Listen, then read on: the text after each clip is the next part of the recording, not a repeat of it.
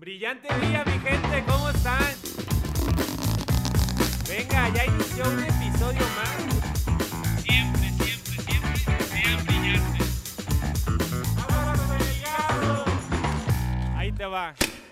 Mi gente, bienvenidos a otro ligazo, la sección corta de Estirando la Liga, donde en menos de cinco minutos trato de explicarte o, platicarte algo que te dé valor o contestar una de las preguntas más frecuentes que me hacen.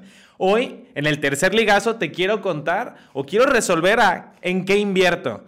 Y va a sonar mamón, pero si me estás preguntando en qué invertir, invierte en ti, güey. O sea, si me estás preguntando a mí que no me conoces, que estoy al otro lado del teléfono, que es un güey de redes sociales, ¿en qué invertir? La verdad es que invierte en ti. O sea, invierte en conocimiento.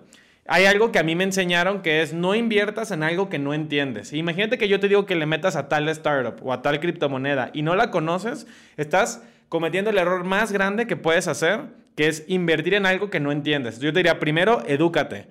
Encuentra un tema que te apasione, ya sean las finanzas, ya sean los negocios tradicionales, ya sean las, propiedades.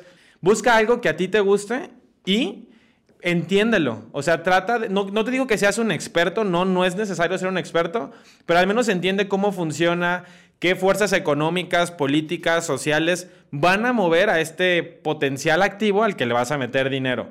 Entonces, si ya le metiste, si ya invertiste en ti, yo te diría, y ya entiendes, tienes que identificar ahora las tendencias. ¿Qué tendencia está en la industria en la que me quiero meter? Supongamos que te gustan las criptomonedas pues ahora identifica qué tendencia está detrás de las criptomonedas. El metaverso, los juegos, las plataformas DeFi. Hay muchas. Si son las startups, ¿qué startups te vas a meter? De movilidad, de inteligencia artificial.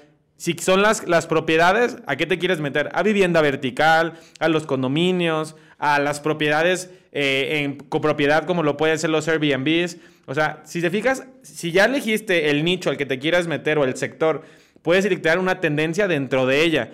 Y por último, a un buen inversionista, si algo lo diferencia de los demás, y esto lo acabo de aprender en Miami, es que tiene el coraje, que tiene los huevos, que tiene el valor de meterle dinero antes que las masas.